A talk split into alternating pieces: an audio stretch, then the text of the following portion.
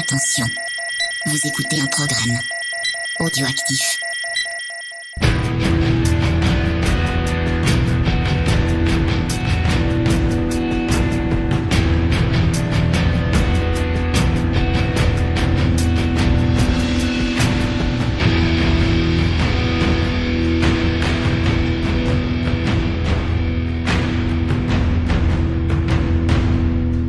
Camarades bourrinos, bienvenue pour ce nouvel épisode de Scoring. La dernière fois, pour la fin de l'année, on avait fait dans la douceur. Avec les dessins animés, on était bien, on s'était molletonné un petit peu.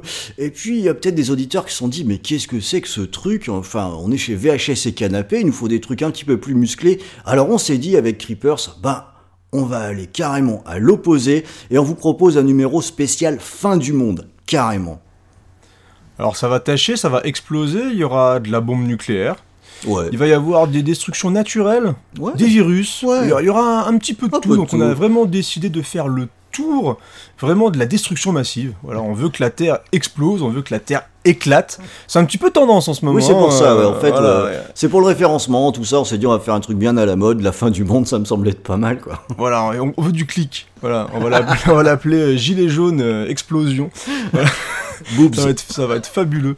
Donc euh, voilà, préparez-vous, accrochez-vous à votre fauteuil parce que franchement, c'est une émission qui va secouer.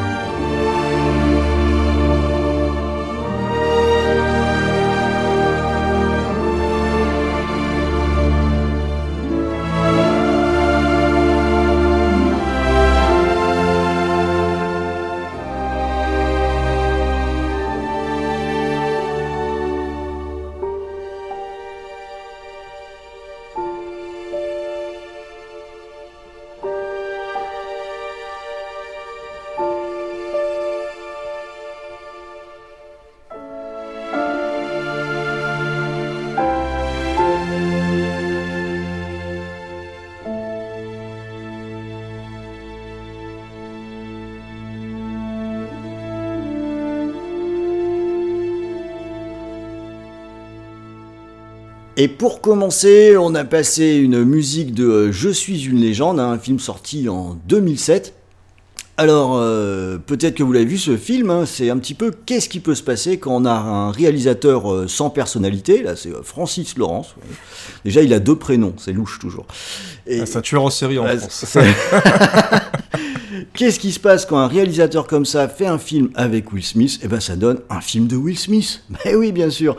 Alors pourtant, je suis une légende. À la base, c'est du très très solide. hein. C'est un livre de euh, Matheson. C'est un très bon bouquin d'ailleurs, qui avait déjà été adapté avec euh, Vincent Price, qui a un petit peu plus la classe que Will Smith, à mon avis quand même. Euh, également adapté à nouveau en 71. C'est donc la troisième adaptation, pourtant d'un bouquin pas facile hein, à retranscrire, puisque c'est un film qui raconte, un livre pardon, qui raconte l'histoire d'un homme qui pense être le, le dernier euh, sur Terre et qui s'arrête énormément sur ses errements, sur sa solitude, comment il gère ça, y compris dans les aspects finalement les plus glauques de la vie, hein, euh, à quoi ressemble la vie sexuelle quand on est seul, par exemple. Euh, le film, lui, bah, c'est un film de Will Smith, quoi. Il raconte euh, l'histoire d'un type donc qui pense être le dernier survivant sur Terre euh, suite à une pandémie. Il n'y a plus personne, il n'y a que des espèces de vampires qui sont un petit peu partout. Ce Mais- qui arrange Will Smith hein, d'être tout seul. Oui, c'est ça. C'est que lui, du coup. ouais, mais du coup, c'est vrai qu'il se donne bien la réplique. Puis en plus, il met son profil et tout, c'est pas mal. Mais lui, il est immunisé, le gars. Alors du coup, il va tenter de sauver les autres, ce qui donc est absolument contradictoire, puisqu'à la fois, il pense être le dernier, mais bon, ah, pas tant que ça. Euh, alors autant le livre était, euh, était donc très intéressant, autant le film, bah, non. Hein. Euh, on a un film de Will Smith, donc qui fait son petit numéro de frimeur badass habituel, dans ce qui ressemble finalement bah, un petit peu à un post-apo friqué, mais surtout bien lisse. Alors, je, je serais pas aussi méchant que toi. En fait, la première partie du film, je trouve qu'elle fonctionne un petit peu. C'est trop sympa. Il y a... ouais, je suis peut-être trop sympa. Mais en fait, il y a, il y a deux gros défauts et qui sont quand même très très importants. Déjà, les vampires, bah moi, ça m'a fait penser à la momie, Oui. euh, avec leurs mâchoires qui s'agrandissent. euh, c'est un petit peu ridicule. Moi, dès que j'ai vu le, le premier, en fait, il y a deux trois jeux de chat et de souris au début, on va dire, qui fonctionnent. Il y a un, un tout petit peu de tension. Qui peuvent donner de l'espoir, en tout cas, Voilà, il y a un petit peu d'espoir, mais à partir du moment où on voit les vampires, c'est quand même très très problématique. Et la dernière partie est catastrophique. Moi, je- Ouais. euh, qui est très bondieuserie et patati patata. C'est Enfin, épouvantable. c'est ouais, c'est vraiment épouvantable. Donc euh, ouais, c'est compliqué. euh, Je suis une légende quand même. Alors bon, euh, voilà, j'ai commencé donc directement par un film hein, que j'aime pas beaucoup, Creepers non plus, donc euh, voilà. mais par contre, j'aime bien sa musique. Parce que contrairement à Will Smith, oui, vous avez compris que je suis pas un grand fan de Will Smith. Pourtant, tu le répètes. hein, Ah, je le répète bien, hein, ça, euh, va, ça va bien rentrer. Tu as Euh, vu Bright avec Euh, j'ai vu, j'ai vu le, le- le début par curiosité, Oh, c'est infâme. et euh, voilà, c'est vraiment. Mm. Non, c'était pas possible. hein. Euh, bon, je reviens sur la musique quand même, parce que elle, par contre, je la trouve vraiment bien. Je trouve que de son côté, elle, euh, elle arrive à amener une, une bonne charge émotionnelle. Il y a, on sent la, la, la solitude, on sent le regret du temps passé, la nostalgie. Euh, et évidemment avec une dimension action hein, au, fur et à mesure que le film euh, avance. Alors le morceau qu'on a entendu est plutôt au début du film, hein, donc dans la bonne partie décrite euh, par Creepers, et je trouve que c'est du très bon boulot. hein. C'est James Newton Howard qui a, fait ça. Et dans sa musique, il y a finalement beaucoup plus de subtilité que dans le film, ce qui me laisse penser que lui, au moins, devait aimer le bouquin d'origine, probablement. Pauvre Will Smith. Allez, on va laisser Will Smith euh, faire mumuse avec, euh, avec ses vampires, et maintenant on va aller carrément aller du côté des dragons.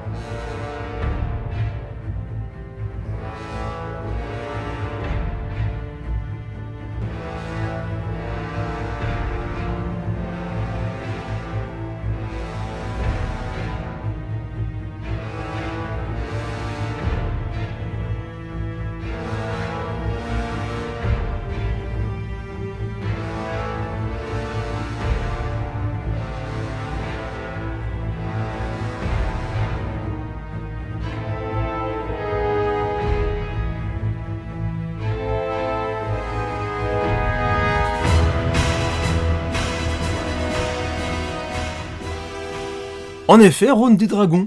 Parce que c'est pas souvent qu'il y a des post-apo avec des dragons. Bah ouais, Parce qu'on se retrouve avec une planète euh, détruite par les dragons. Donc, euh, pour ceux qui ont vu le film, rappelez-vous, donc au tout début, on voit un petit garçon, donc Queen, qui euh, va voir son père. Je crois qu'ils sont en train de faire un forage sous, sous une ville.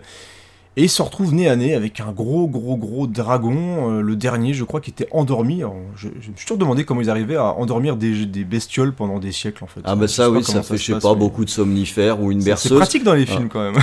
J'ai juste donné le titre du film parce que je crois que tu as oublié de le donner, c'est Le règne du feu. Ouais, The Rain of Fire. Et, et c'est un film que j'ai vu au, au cinéma à la sortie et qui m'avait vraiment beaucoup plu. Euh, c'est un film en fait qui, un petit peu comme Les Dents de la Mer, arrive à ménager un petit peu ses effets. Dire que on- alors, un dragon c'est quand même très très impressionnant, donc à Mm. mon avis à mettre à l'écran en, en termes d'effets spéciaux c'est pas évident. Et euh, on le voit vraiment de temps en temps, le dragon. Il y a des attaques qui sont très bien faites. euh, de, Rappelle-toi euh, l'attaque du champ, par exemple, Ouais. arrivée vers la moitié du Mhm. film, qui est très très cool.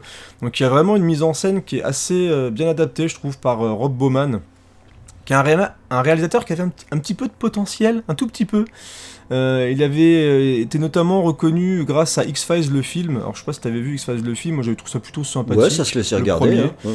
Euh, il avait commencé avec Airborne en 93, film que je n'ai pas vu du tout. Et, et donc X-Files l'a vraiment propulsé, parce qu'il a fait quelques épisodes aussi à la télé. C'est d'abord à la base un réalisateur de télévision. Et donc après X-Files, il a plongé dans le règne du feu. Alors, je crois que le film n'avait pas fait un carton monumental. hein. Ouais, de, de mémoire, c'était même plutôt un échec. Ouais, c'était même euh, effectivement plutôt un échec. Et du coup, après le pauvre, bah, il a fait Electra. Oh, la vache. Voilà, toi qui m'as confié tout à l'heure que tu avais regardé Daredevil, Ouais. tu... J'ai bah, j'ai revu Daredevil comme un plaisir coupable, hein, euh, mais je sais pas si je pousserais le vice jusqu'à jusqu'à revoir Electra. Quoi. Ouais, moi je n'ai même jamais osé regarder, donc je vais te dire que voilà, même euh, malgré Rob Bowman, tiens, ça se trouve il y a Rob Bowman, ça peut peut-être être sympa, mais euh, non, j'ai pas très très envie de le voir. Mais en tout cas, voilà, le, le règne du feu pour moi c'était un, un très bon film post-apocalyptique avec des dragons, avec vraiment de, de bons effets spéciaux, un gros travail sur les décors. On sent vraiment le côté euh, la terre a été brûlée, mais vraiment avec des cendres partout, il y a absolument plus rien. Et il y a un peu tous les codes du post-apo, hein, du coup, les, les survivants qu'on suit avec euh, Christian Bale euh, sont retranchés dans une espèce de château, donc il y a un côté médiéval, etc.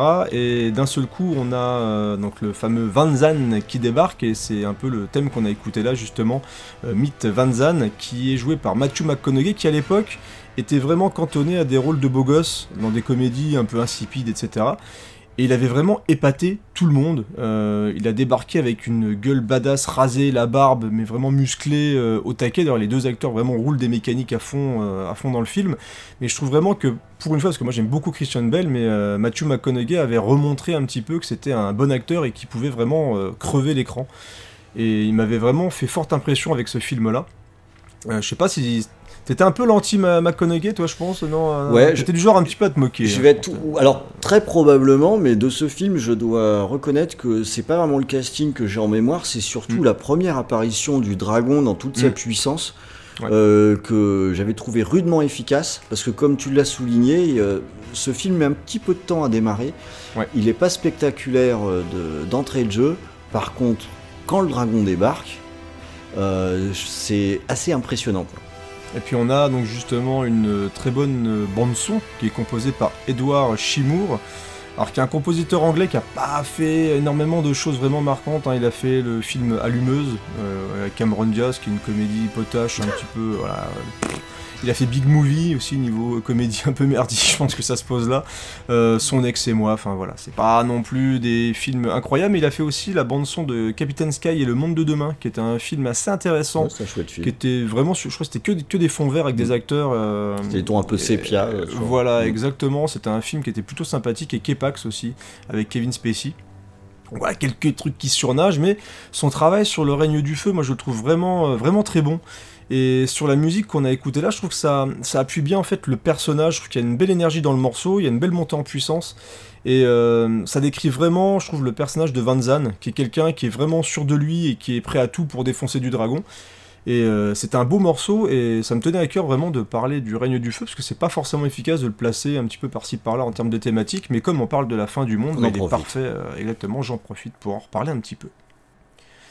Alors c'est cool, je garde la parole et en plus on va rester dans le post-apo un peu animalier. Vous allez voir, avec en plus des effets spéciaux absolument incroyables.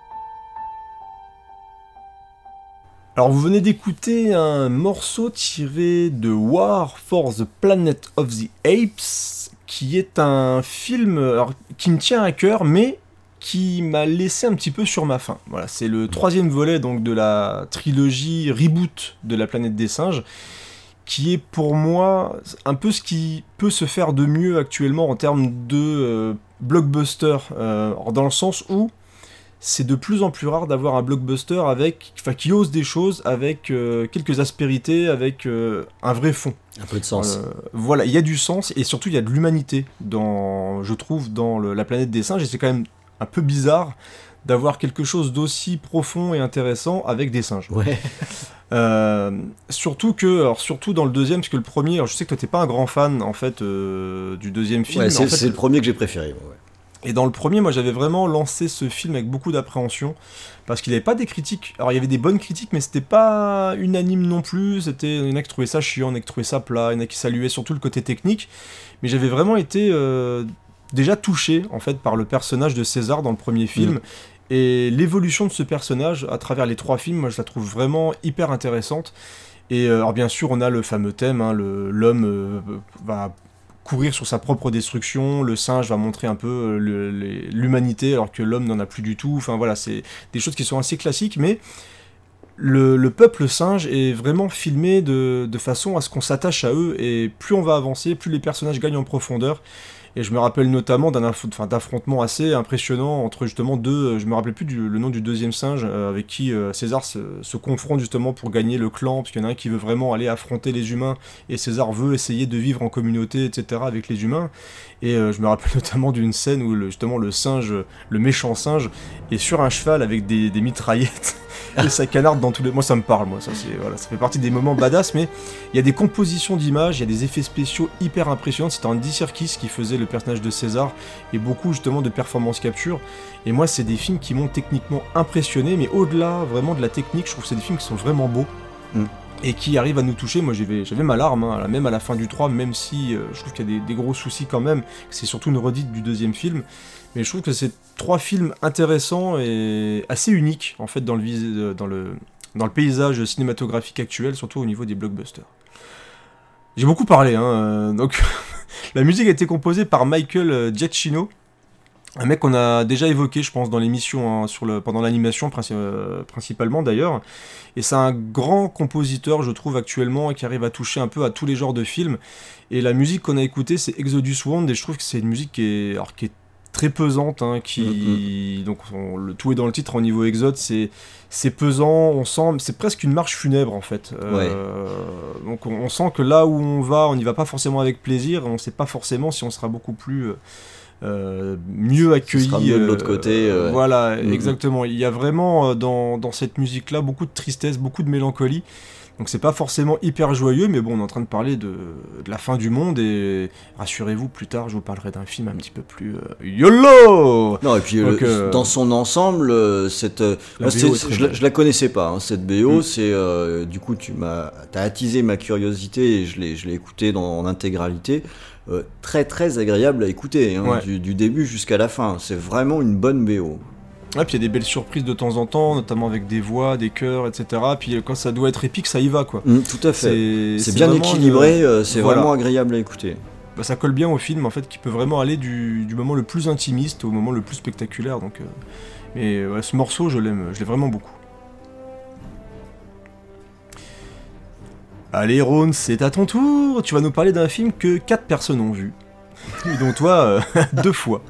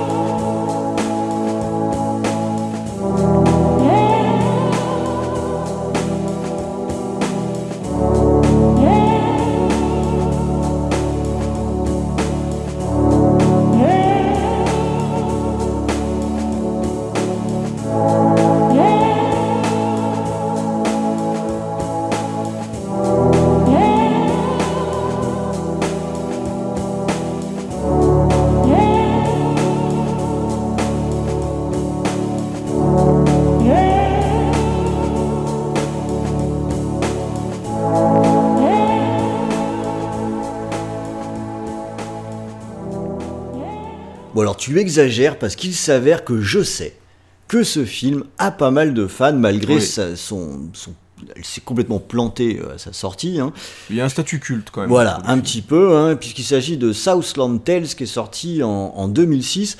Alors, faut dire que ça n'a pas été tellement aidé puisqu'il n'a même pas eu de sortie en France. Euh, Oui, c'est vrai. il s'était tellement planté euh, aux US qu'on a dit allez, non, en France, c'est même pas la peine, on va le sortir directement au vidéoclub, ça passera pas par la case, euh, par la case cinéma.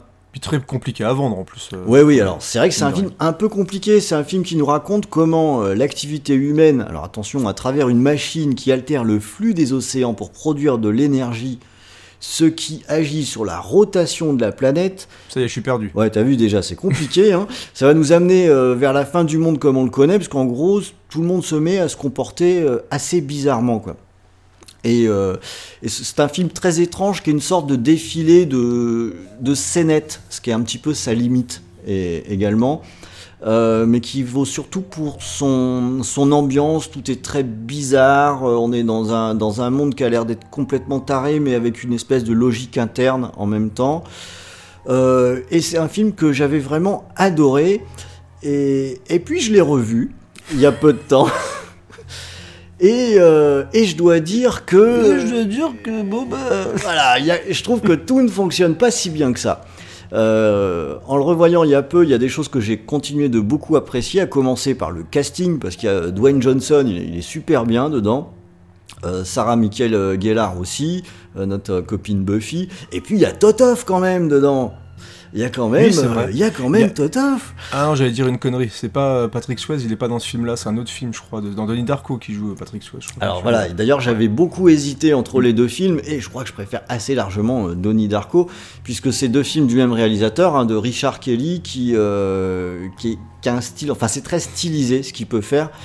Euh, c'est plutôt intéressant, mais dans Southland Tales, ce qui m'a un petit peu perdu, c'est le côté, euh, c'est tellement mode, c'est tellement euh, représentatif de l'année de sa sortie que finalement tout ne vieillit pas très bien là-dedans. Mais est-ce qu'il n'y a pas aussi un peu un côté aussi dans le film, genre je fais compliqué exprès? Alors oui, ouais, il y a quand ça tu aussi. racontes l'histoire, ou même le casting, puisqu'il y a aussi, je crois, le, le mec d'American Pie, là, Sean William Scott, je crois. Ouais, euh, oui, c'est on- quand même un casting très arbi. Ouais, j'en ai pris quelques-uns, mais il y a une sacrée ribambelle d'acteurs dedans. Et oui, effectivement, euh, tout ça est un petit peu confus. Cette confusion, je pense qu'elle est volontairement entretenue. hein. Il y a pas mal d'inserts, de, euh, de, de- comme des extraits télé aussi. Ça mélange énormément de choses. Alors ça donne un côté un peu foutraque, ce qui, en le revoyant, m'a fait penser un petit peu trop à un clip MTV, en fait. Et euh, j'en avais un meilleur souvenir que, que ma revision. Cela étant, ça reste un film intéressant. hein, et vu qu'il se trouve à un bal dans n'importe quelle solderie, ça mérite le coup euh, d'être regardé. Mais, mais quand je disais qu'il y a ce côté mode qui joue, ben, on le retrouve euh, jusqu'à jusqu'à la musique, hein, puisque vous l'avez sans doute reconnu, c'est euh, une musique Ah de, oui. de Moby. Après, c'est pas Faut pas se tromper. on peut pas se tromper. Euh, et qui, qui a fait la, la BO du film. Euh, il se trouve que quand on regarde le film, c'est quelque chose qui fonctionne plutôt bien. Le choix est assez pertinent.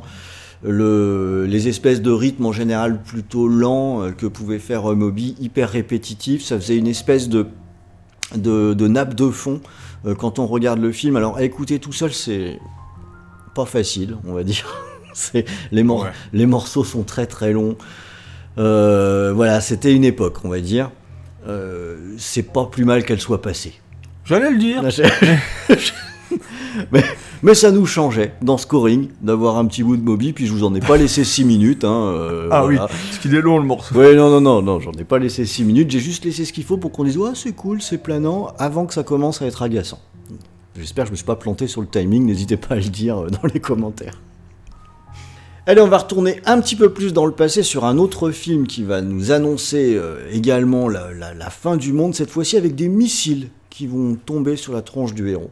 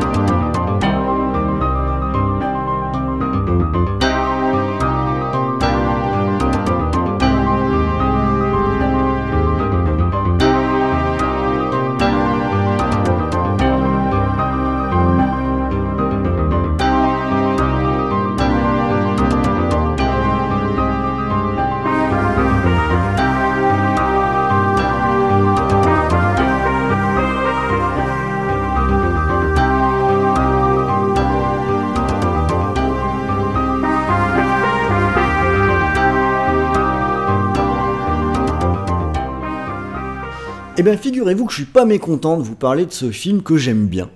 Euh, puisque c'est Appel d'urgence, euh, My Rug... Ouh, j'allais le dire en anglais et me planter complètement. Donc, euh, Miracle My- Mile, ouais, Miracle Miracle Miles. Miles. Euh, c'est un film de 1988 que, que j'avais vu au cinéma à l'époque. On n'a pas dû être très nombreux à aller le voir, Ah, je non. pense. Mais qui m'avait euh, vraiment bien plu. Et euh, tiens, d'ailleurs, je réalise, je ne l'ai pas noté, alors j'espère que je vais pas dire une ânerie, mais ça s'appelle Appel d'urgence, comme Urgence la série, et il y a l'acteur d'urgence qui fait le docteur Eh Green oui. dedans. Donc Bravo. c'est quand même quelque chose. euh, Qu'est-ce que tu es c'est le destin quand même. Alors c'est un film de Steve de Jarnat qui avait fait avant euh, Chéri 2000 que j'avais failli sélectionner également. Il était dans ma shortlist. Euh, qui était Ouais, une, post-apo, euh, ouais, un, peu ringue, hein, faut bien reconnaître. Le il est très ringard. Ouais, euh, c'est- ça qui fait son charme. Voilà, c'est ça, hein, c'est ça. Euh, et ensuite, ce type-là n'a pu faire que de la télé, donc autant dire que Appel d'urgence a été son chant du cygne. Euh, Un beau. mais un Un beau, du un beau chant du cygne, c'est un film qui raconte l'histoire d'un homme qui prend par hasard une conversation téléphonique, hein, il prend un téléphone public, là, comme ça, et euh, il attrape l'information qu'il y a des, missiles qui sont en route vers Los Angeles, qui vont bientôt faire disparaître complètement euh, la ville, des missiles nucléaires, hein, donc c'est vraiment mal barré, et ils vont tomber dans 1h10. Donc autant dire que le compte à rebours est commencé, et là va s'engager une vraie course-poursuite dans la ville, et puis contre le temps aussi, au milieu de la panique parce que l'information commence à circuler, pour qu'il retrouve, bah, retrouve sa chérie, hein, on, fait dans le classique euh, par rapport à ça. Eh ben je l'aime bien ce film-là, parce que euh, à la fois c'est une vraie série B, c'est sans prétention, il n'y a pas des millions et des millions de dollars dedans, mais c'est bien foutu. Euh, Il y a beaucoup de rythme, donc on ressent bien le sentiment d'urgence qu'on peut avoir alors qu'on a toujours dans l'idée que, que les missiles vont arriver. L'idée d'avoir mis un timing sur le sur l'arrivée des missiles, c'est une super bonne idée parce que quand le film avance, en même temps que le héros, on sait qu'on s'approche du moment où, euh, bah, où ce sera trop tard, quoi. Et ça crée une certaine, une certaine tension pendant tout le film, avec une réalisation que je trouve franchement bonne. C'est dommage que ce gars-là n'ait pas, confirmé plus loin, avec euh, l'acteur principal qui est suivi en permanence, la caméra lui colle au basque, ça donne un petit parfum de After Hours. Dans, dans le déroulement et voilà ça se laisse vraiment suivre avec plaisir donc c'est pas le film le plus connu mais si vous le croisez je vous le conseille vraiment c'est un bon petit film En plus, il est ressorti l'année dernière de mémoire dans une euh, belle édition Blu-ray et en DVD, donc avec copie restaurée, etc. Et c'est un gros manque hein, dans ma culture euh, cinéma, donc il faut vraiment, vraiment, vraiment que je le regarde parce qu'il a une réputation de dingue.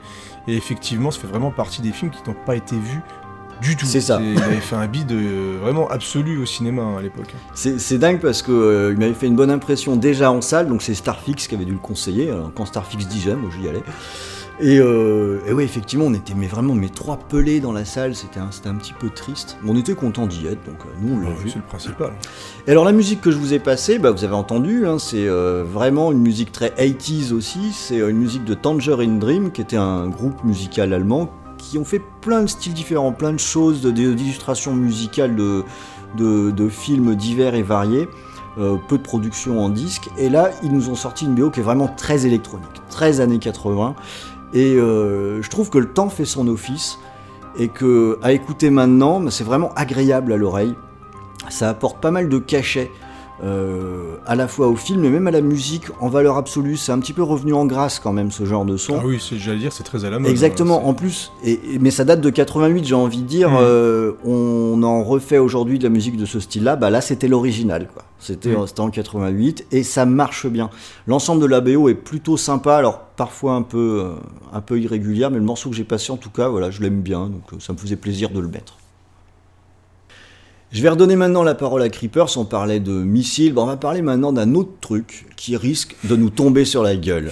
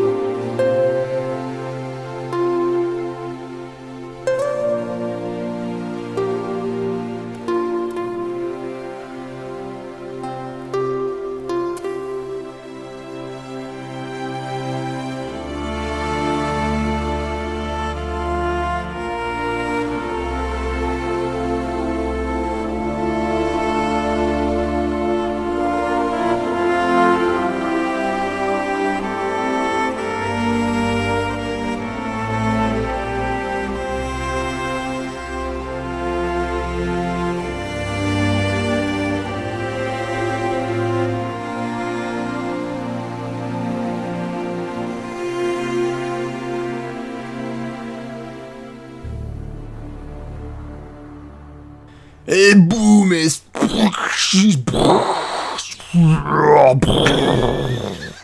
Michel est là, les amis.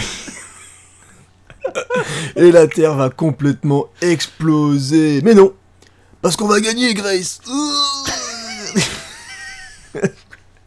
On vient d'écouter un morceau d'Armageddon. Rappelez-vous, 1998, et on était champion du monde, c'était l'été, on était heureux. Il y a eu deux bonnes nouvelles, on était champion du monde. Armageddon. Et Michel, il était au top. Alors attention, on est en 98, Creepers, il a 14 ans, quoi, tu vois. Il avait découvert Bad Boy et The Rock en VHS. Il était au taquet quand il a vu que Michael Bay allait sortir un film catastrophe avec une météorite qui allait percuter la Terre. Mais rassurez-vous, parce que des foreurs vont monter sur ici. Ils vont forer bien profondément. Et ne vous inquiétez pas, avec une tête nucléaire, l'affaire est réglée, c'est reparti, décolle et on est sauvé. bon, on rigole, mais ça reste quand même. Moi j'avais pris ma claque. hein. Voilà, moi.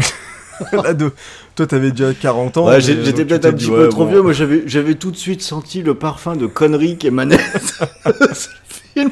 En déjà fait, le début, une météorite va, tout- va éc- s'écraser sur Terre. Allons donc chercher un avec foreur. Le, ça- le, contre- le contre-plongée, les cow-boys, le, le soleil couchant, tout est orange. Oh la vache. En fait, ce qui est, ce qui est génial, mais vrai, c'est vraiment, t'as Michael Bay, tout- son style était déjà complètement exacerbé. Ah, c'est clair. Tous les potards sont au taquet. Il a poussé vraiment les, les, allez, tous les curseurs, clac, clac, clac, clac, clac, clac, clac, les filtres, le, le montage épileptique, tout était mis au taquet. Mais on- alors, l'avantage quand même d'un Michael Bay, surtout maintenant, je veux dire, tu sortirais un Armageddon maintenant, je veux dire, ça a de la gueule quand même. Ah, On on peut se Au moquer. moins, on voit les dollars. Voilà, on peut se moquer, même au niveau des money shots, c'est quand même bourré de money shots. C'est plein de belles images, plein de beaux ralentis, plein de belles scènes comme ça, les fameux contre-plongées quand les mecs se relèvent et tout, avec le soleil couchant, avec les, avions qui passent au-dessus, les drapeaux américains, les petites dodoches françaises, hein, bien sûr. hein, euh, Rappelez-vous, les Français, quand ils sont contents que les Américains décollent, ils se coulent la dodoche euh, avec le Mont Saint-Michel, avec les moutons. C'est quand même fabuleux. On a le fameux discours du président américain. Enfin voilà. Alors c'est un film qui est beaucoup moqué, qui a été beaucoup copié aussi, hein, qui a été beaucoup parodié avec le fameux ralenti, avec l'équipe qui avance et tout. Enfin, Alors que c'était déjà une parodie au départ. Alors c'était quoi Voilà. oui, mais c'est le seul qui l'a vraiment bien fait. non, mais moi, c'est un film qui me fait kiffer parce qu'effectivement, c'est- con comme la lune, quoi.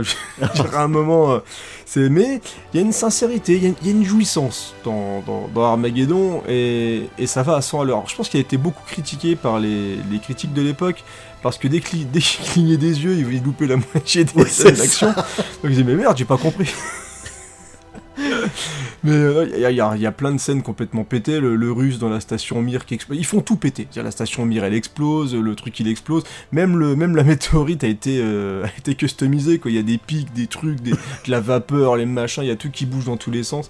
Il y a un casting complètement pété, euh, c'était un des premiers gros rôles de Ben Affleck qui avait explosé au cinéma peu de temps avant. On a Bruce Willis qui est monolithique, euh, bah, que- pire, ah, moins pire que maintenant quand même. Ouais, Il ouais, il même, était euh, plus voilà. monolithique frimeur, là. Voilà, mon- mon- voilà c'était exactement, c'était vraiment la grosse movie star. Ouais. Le, le film avait fait un carton monumental. Enfin voilà, moi je, moi j'aime bien Armageddon, mais, mais, mais vraiment, c'est-à-dire que je regarde vraiment ce film avec, euh, avec toujours avec du plaisir, tout en assumant le côté. Je pense, mais je pense que le film assume parfaitement son, son côté blockbuster euh, taré, quoi. Et, surtout, euh, Michael Bay, voilà, il emballe ça avec une énergie quand même de dingue, et on ne s'ennuie absolument jamais. D'ailleurs, il se passe un truc toutes les 3 secondes. C'est-à-dire que dès que tu penses que c'est réglé, il y a un truc qui pète à côté, il répare la station à coup de clé à molette, enfin voilà, c'est complètement n'importe quoi. Bah, moi, je me marre, euh, je me marre à chaque fois. Et la musique de Trevor Rabin, bah, elle va dans le sens là. C'est-à-dire que c'est pareil, hein, t'as des thèmes euh, Ça sont- sent pas la finesse. qui sont puissamment envoyés dans les oreilles et qui surlignent chaque moment héroïque, chaque moment triste. C'est-à-dire que la fin, quand t'as Grace et euh, Bruce Willis euh, qui, euh, je sais plus comment il s'appelle dans le film, c'est Bruce Willis de toute façon.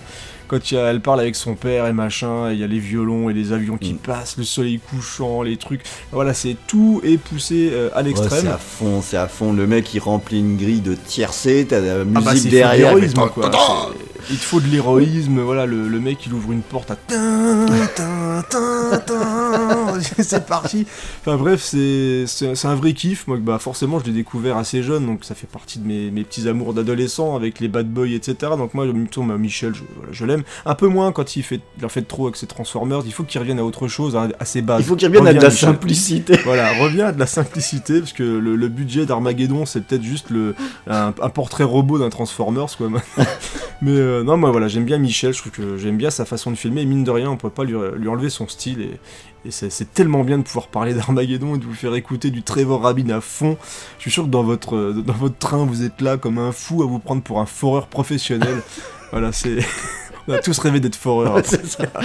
Quand je serai grand, je vais être foreur. Regarde, c'est ton papa à la télé, dit la femme opportuniste qui l'avait dégagé quelques minutes avant. Euh, ah bref, ouais, c'est un, un, véritable kiff. Allez. Bon, on tire le rideau sur Armageddon, sur la finesse, et on va aller vers un film beaucoup plus subtil.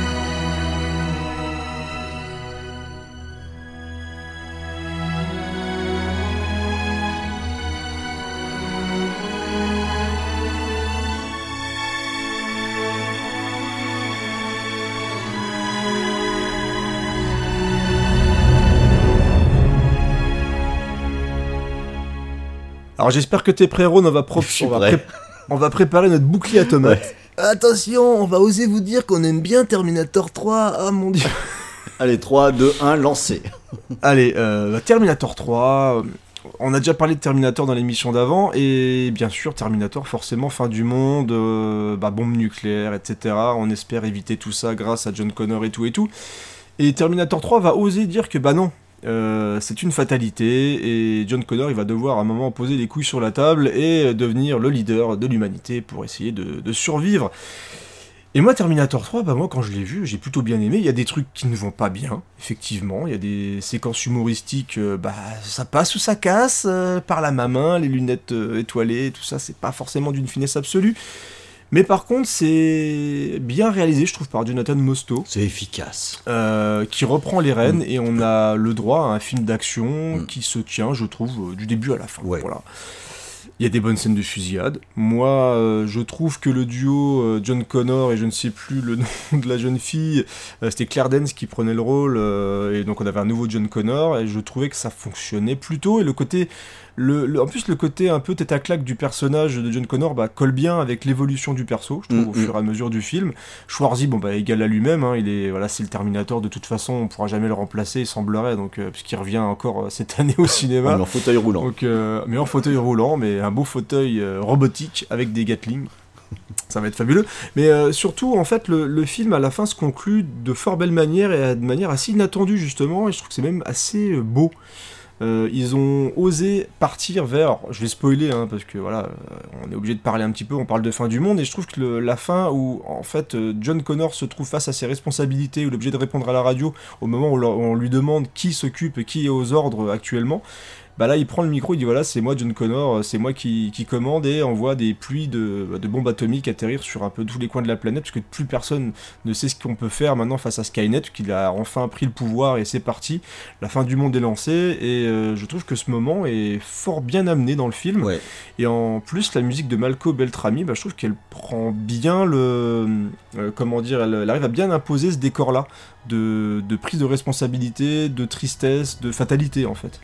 Donc même si on n'a pas les thèmes récurrents qu'on a pu à- qui ont été mis en place par Brad Fiedel en fait, je trouve que Mal- Marco Beltrami qui est un, un gros routard hein, maintenant. C'est un bon fait- quand même. hein. le mec, il arrête pas, il fait des films et je suis encore impressionné quand je vois la liste de films qu'il a fait. Euh, voilà, je trouve qu'il il fait bien le job. Donc on n'a pas les thèmes de Terminator, même si ça réapparaît un petit peu dans le, dans le thème final. Mais je trouve qu'il fait du très très bon boulot, et notamment sur cette scène-là qu'il fallait pas louper. bah, je trouve qu'il a fait du, voilà, un bon bon job. Mm. Et sur le global du film, voilà, c'est, il n'y a pas forcément grand-chose qui dépasse, mais en tout cas, ça appuie bien euh, l'action du film, etc. Donc euh, moi, Terminator 3, j'aime bien, et la musique de Malco Beltrami, je trouve qu'elle est plutôt efficace dans ce film-là. Donc euh, à noter quand même qu'il avait été nommé deux fois aux Oscars pour 3h10 pour Yuma, qui est un film que j'aime beaucoup, et aussi pour Des mineurs. Donc c'est quand même quelqu'un qui sait ce qu'il fait et qui continue encore régulièrement à faire quand même des belles choses hein, au cinéma. Bon, j'essuie la tomate que j'ai sur la gueule, voilà, arrêtez de nous gueuler dessus, hein, c'est comme ça, on aime bien Terminator 3, c'est tout. On a le ça. Et on va passer sur un film qui fait un petit peu plus l'unanimité, avec un réel qui malheureusement fait un peu de la merde maintenant.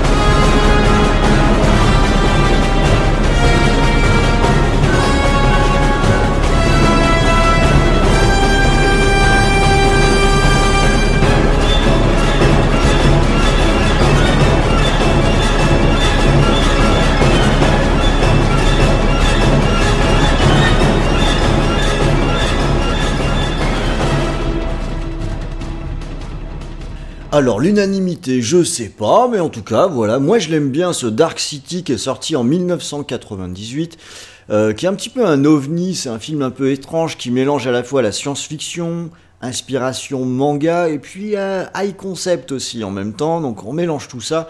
Et ça nous donne un film avec une ambiance assez étonnante qui nous raconte l'histoire d'un homme qui se réveille un matin dans sa baignoire euh, avec une goutte de sang sur le front et aucun souvenir, puis euh, une seringue cassée aussi, je crois, par terre. Et, euh, et il va mener sa petite enquête. Et qu'est-ce que ça a à voir avec la fin du monde? Et ben, tous ceux qui ont vu le film le savent bien, ceux qui le n'ont pas, Ne l'ont pas vu, ne le savent pas. ne le savent pas. Et du coup, je n'en parlerai pas parce que euh, voilà, Ça vaut le coup, Ça ouais. vaut quand même le coup euh, d'aller jusqu'au bout. Alors c'est un film qui était euh, qui a été réalisé par Alex Proya qui était à ce moment-là en pleine hype parce qu'il nous avait donné plein d'espoir avec euh, The Crow qui avait euh, Mm. très bien marché, un film qui était très stylisé, euh, qui était que personnellement j'aime pas des masses, je dois dire. Mais Et puis euh, marqué par la mort de son personnage voilà, c'est peut-être surtout pour ça qu'il a vraiment beaucoup marché. Mais cela étant, c'était de belles factures quand même. Il y avait vraiment Oui, des promesses dedans. Et Plein de suites de merde. ah oui, il faut pas parler des suites. hein, ça, c'est c'est un, un problème, on va dire. Et derrière ça, euh, Alex Proya nous a balancé Dark City, et qui, je pense, est son meilleur film, en fait, euh, même Oui. probablement d'assez loin, parce que c'est un, un vrai excellent film. Euh, beaucoup de savoir-faire dans la réalisation, beaucoup de jeux sur les, les jeux de lumière notamment sont, sont vraiment très beaux. Il y a vraiment beaucoup de belles images dedans. Euh, malheureusement, il a eu un petit peu de mal à confirmer Alex Proya puisqu'il a tout gâché derrière en faisant iRobot avec euh, Will Smith. Je sais pas si je sais pas si je vous ai dit que j'aimais pas trop Will Smith.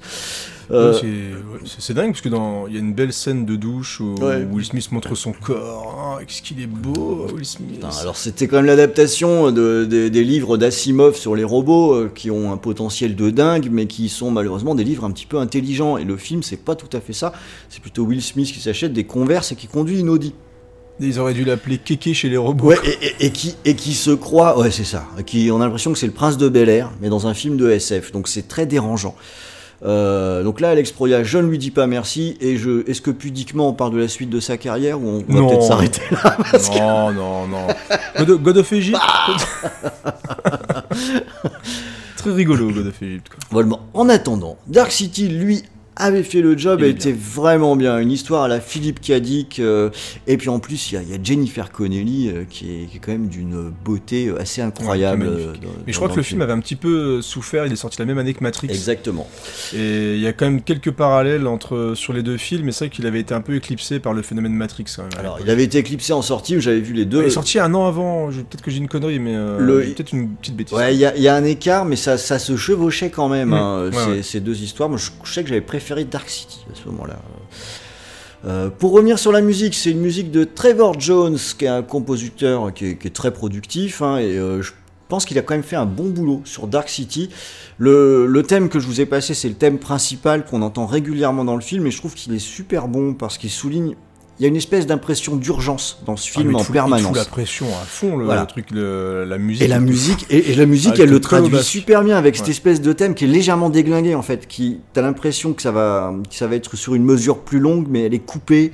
Enfin, euh, c'est un morceau assez agressif d'ailleurs, je, je trouve, Mm. mais qui traduit très bien le, le film. Et quand on écoute la musique dans son ensemble, on va avoir d'autres morceaux qui sont entre qui sont plus calmes, c'est un petit peu plus équilibré. L'ensemble est vraiment efficace et euh, sur le, le- la BO complète, c'est même agréable à écouter parce qu'il va y avoir des alternances avec des morceaux qui sont chantés par Jennifer Connelly, avec une petite dose à la fois euh, jazzy et sexy qui est jamais euh, désagréable. Pas Jay-Z le rappeur. hein. Non, ouais, non, ça- ça c'était dans iRobot avec euh, Will Smith. ça devait bien arriver et ça y est, c'est aujourd'hui, je vais vous parler d'un film de Carpenter.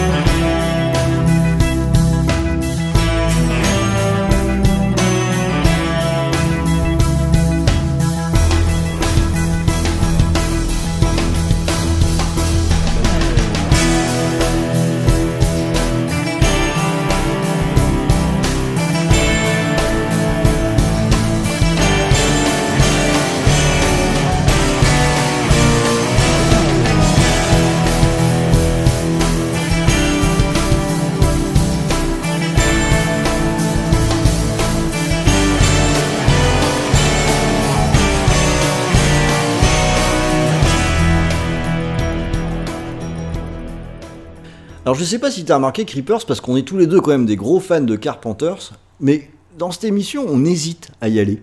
Ouais, on, Hein, on on- tourne vraiment autour Ouais, du pot. on tourne euh, autour du pot, on n'y va pas vraiment, parce qu'on trouve... En fait, on- je me dis toujours, il y a peut-être une émission où ça serait peut-être mieux. Ouais, Est-ce que je mets ça maintenant? C'est que c'est tellement des, des gros gros morceaux que c'est toujours délicat. en fait. Puis moi je me dis tout le temps, ah c'est un peu facile quand même d'aller prendre du Carpenter, euh, c'est, Du on coup, a t'as mis le meilleur.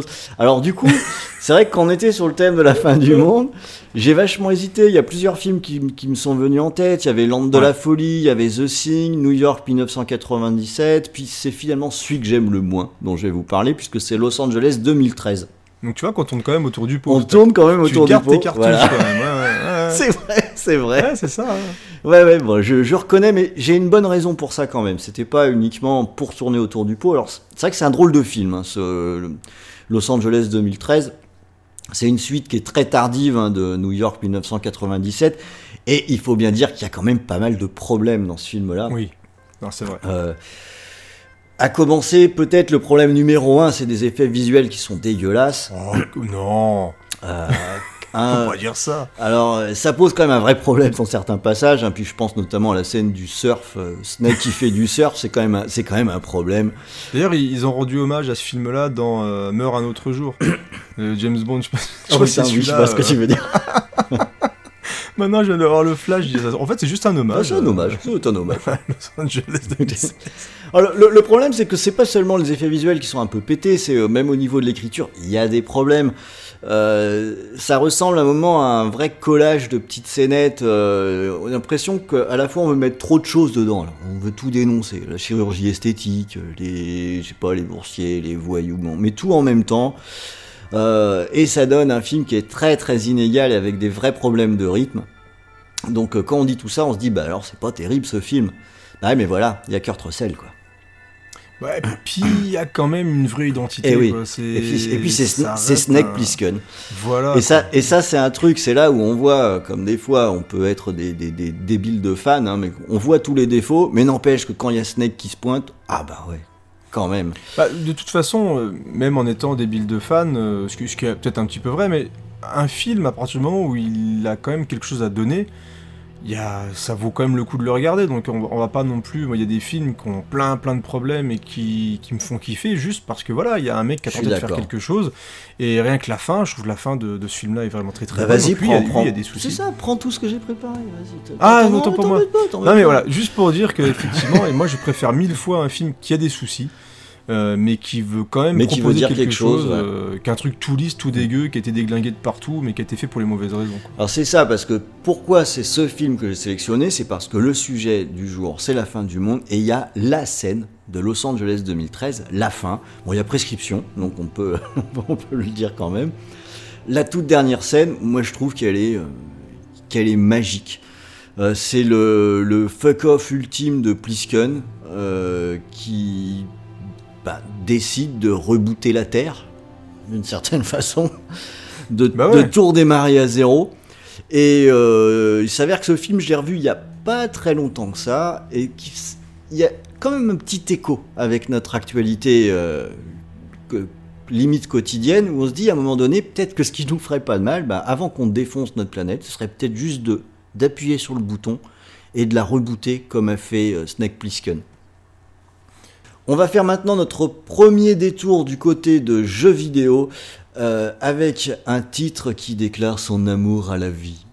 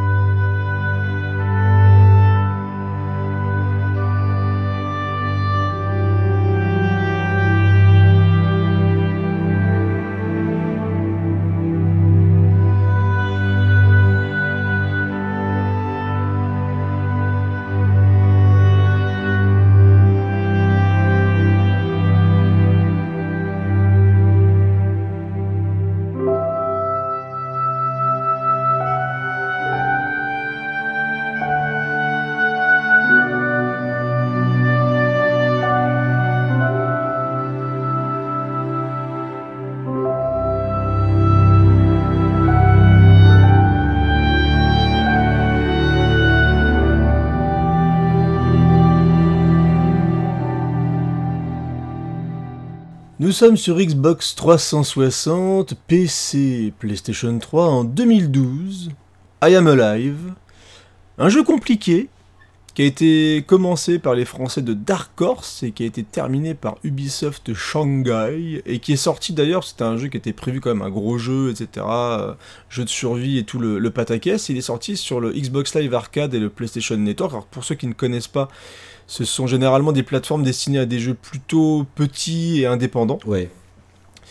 Et donc quand le jeu a été annoncé sur ces plateformes-là, on s'est dit oulala, là là, ça sent pas bon. Et à mon avis, ils ont dû quand même euh, tailler dans le gras pour faire un petit jeu comme ça vite fait. Et c'était quand même assez assez surprenant Ouais, en fait. Il a très bien marché au final. hein.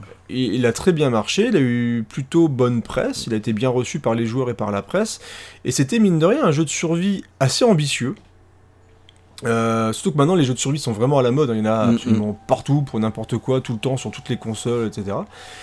Et donc on, on jouait le personnage de Adam qui est un survivant après une catastrophe, euh, je sais plus vraiment si c'était identifié, mais une grosse grosse catastrophe et il se réveille, il est tout seul et son but est déjà de survivre forcément et de retrouver sa femme et sa fille. Et donc on avait des mécanismes de survie, la gestion de la fatigue, la faim, euh, la soif, je crois aussi de mémoire, Euh, et on, avait au niveau de la gestion aussi de son environnement, au niveau des, armes, des balles, il y en avait très très peu. Il y avait un côté un peu psychologique au niveau des affrontements avec les personnages qu'on pouvait croiser.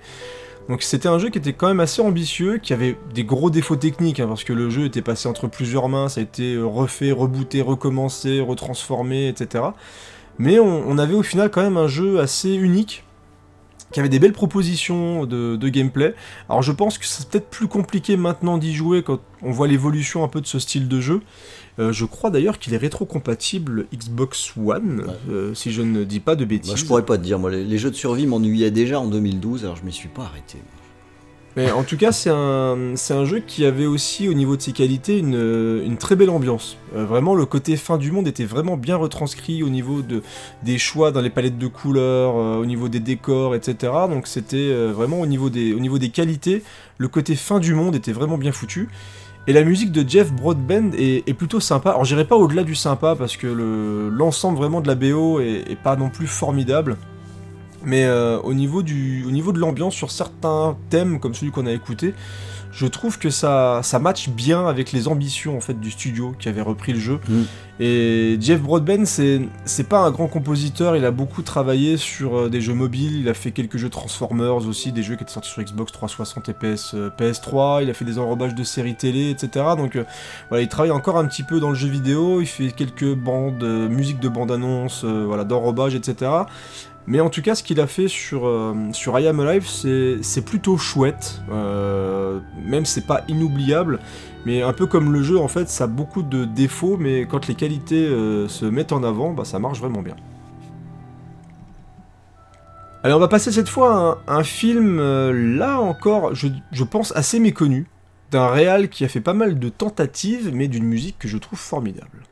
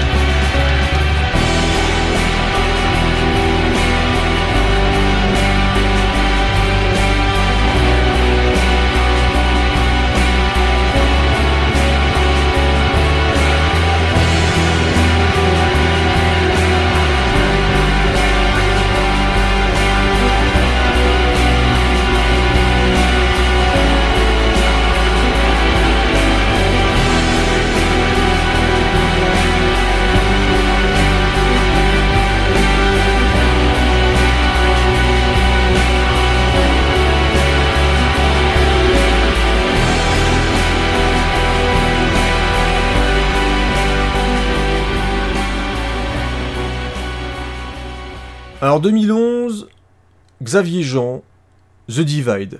Donc euh, voilà, c'est pas forcément le, le film le plus connu. Le, le réal est un réalisateur français. Rappelez-vous du film Frontières, Ouais. qui avait été énormément alors, mis en avant. Il y avait des, tu te rappelles des affiches de Frontières? C'était. qui m'énervaient Ouais, c'est. Euh, beaucoup, hein, mais les affiches, ouais, c'est vraiment le genre d'affiche qui me, un peu comme ce qui avait, ça avait été fait pareil sur l'affiche du remake de Evil Dead. Euh, le film le plus tétanisant, le plus ouf, euh, vous allez vomir, vous allez euh, mourir d'une crise cardiaque en regardant ces films, etc. Enfin, alors que c'est quand même un, massacre à la tronçonneuse français, quoi. Enfin, une tentative, entre guillemets, de trucs un peu tarés, films d'horreur, etc. C'était Euh, pas si mal.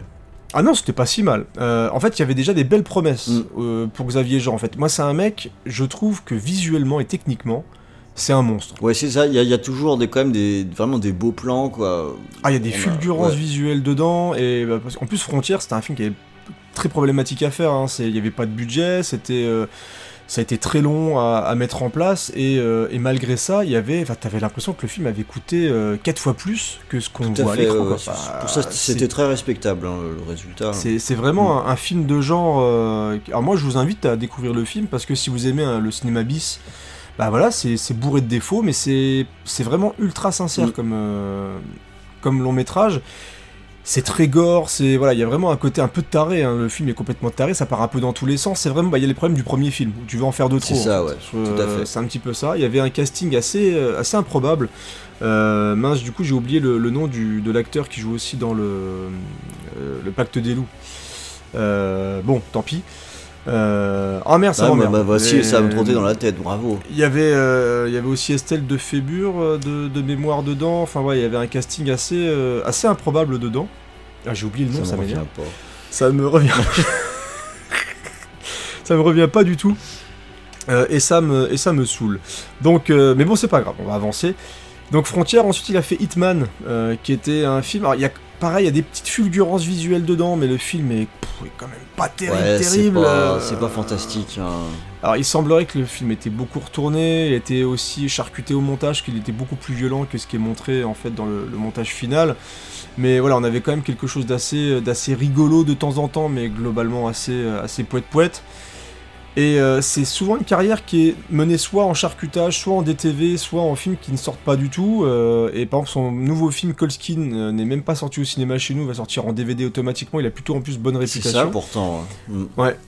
Et donc The Divide, bah, c'est un peu pareil. C'est un film qui a été tourné, montré dans plein de festivals, il y avait un excellent bouche à oreille, mais chez nous, moi j'ai même pas de mémoire qui était sorti en salle. Ron me dit que peut-être une sortie technique. Ouais, je pense que oui, parce que je- c'est un film que du coup je n'ai pas vu, mais que j'avais volonté de voir en salle. Donc si je l'ai pas vu, c'est juste que peut-être que je pouvais pas ce- cette semaine-là et que c'était foutu quoi. Samuel Le Bihan. Ah, Samuel Le Bihan. voilà, j'ai trouvé le nom de l'acteur qui joue dans Frontières. J'aurais beaucoup aimé que tu me ressortes le nom, mais dans, tu sais, dans 20 minutes. Ouais, non, non, Samuel Le Bihan. Euh, et donc, ouais, The, Divide c'est sorti, et donc je l'ai loupé, forcément. J'ai fini par le rattraper en DVD. Et encore une fois, c'est un film qui techniquement bah, est très très chouette. Il y a, y a vraiment des choses euh, très jolies dedans, c'est bien réalisé. Il y a des acteurs euh, qui sont assez connus, hein, parce qu'on a quand même Michael Bean dedans, Rosanna Arquette, Vino Ventimiglia qui avait joué dans Heroes et aussi dans Rocky Balboa qui faisait le fils de Rocky dedans, qui joue aussi dans la série This Is Us. Donc beau casting. Et donc on, on est dans un film où on a 8 survivants qui se retrouvent enfermés dans une espèce de bunker et qui vont survivre à une grosse attaque nucléaire. Euh, donc forcément film à petit budget donc on n'a pas forcément des scènes de destruction massive mais il y a plein d'idées en fait de mise en scène qui nous permettent de ressentir quand même le côté fin du monde euh, au travers du bunker. Et forcément quand vous réunissez quand vous réunissez 8 individus différents dans un espace confiné ça finit par partir en couille. Donc euh, il y, a des- il y a des effets spéciaux qui sont assez réussis, des maquillages qui sont assez cool, forcément ça finit par partir vraiment dans des trucs assez violents. Donc il y a... Tout n'est pas parfait dans ce film-là, il y a, il y a quelques trucs qu'on a un peu l'habitude de voir à gauche à droite, mais je trouve que ça se tient sur la durée. Il y a, il y a quand même des belles choses dedans, et dont la musique de Jean-Pierre Taïeb, Elle est chouette, hein, cette euh, musique. ouais, qui, est, qui est vraiment cool. Alors je sais pas si ça t'a fait pareil, mais moi ça m'a un, un petit peu penser à la musique de John Murphy sur Sunshine ou 28 jours plus Alors tard. oui, c'est de toute façon, on est dans une, euh, une structure de musique. De toute façon, moi, je suis très client de ça, hein, qui va monter, c'est ça, euh, ouais. qui va monter, monter, monter, monter, monter sur la durée comme ça. Et euh, avec des thèmes très simples à la base et pourtant ça fonctionne du feu de dieu quoi comme ça c'est Ouais, pas be- beaucoup d'émotions Ouais. dedans. Enfin, il y a un, un très beau crescendo effectivement. mais dedans. effectivement euh, ça peut faire penser à sur 28 jours plus tard oui j'y ai pensé ouais, forcément. Et aussi, ouais, Sunshine, donc c'est des Mm. thèmes qui sont très très forts hein, dans, dans ces deux films-là. euh, et moi, ça m'a vraiment directement fait penser à ça. Et Jean-Pierre Taïeb, c'est un habitué en fait de, de Jean, parce qu'il a travaillé sur tous ses films, tout simplement. Il a aussi bossé sur euh, le Survival Vertige d'Abel Ferry. Euh, donc, bref, The Divide, moi je vous invite à découvrir le film si vous ne l'avez jamais vu, et surtout à vous intéresser un petit peu à la carrière de Xavier Jean, qui est un mec vraiment, en plus très gentil, il semblerait. hein, il fait beaucoup de festivals, etc. Enfin, ça a l'air d'être un mec bien et qui fait du bien euh, au cinéma de genre français. Euh, Je suis même prêt à voir son Budapest, tu vois, avec Monsieur Poulpe. Parce que je suis un fou. non mais je le regarderai aussi. Voilà, donc The Divide, je vous conseille, et on va passer de nouveau à un jeu vidéo, cette fois par mon camarade Rhône.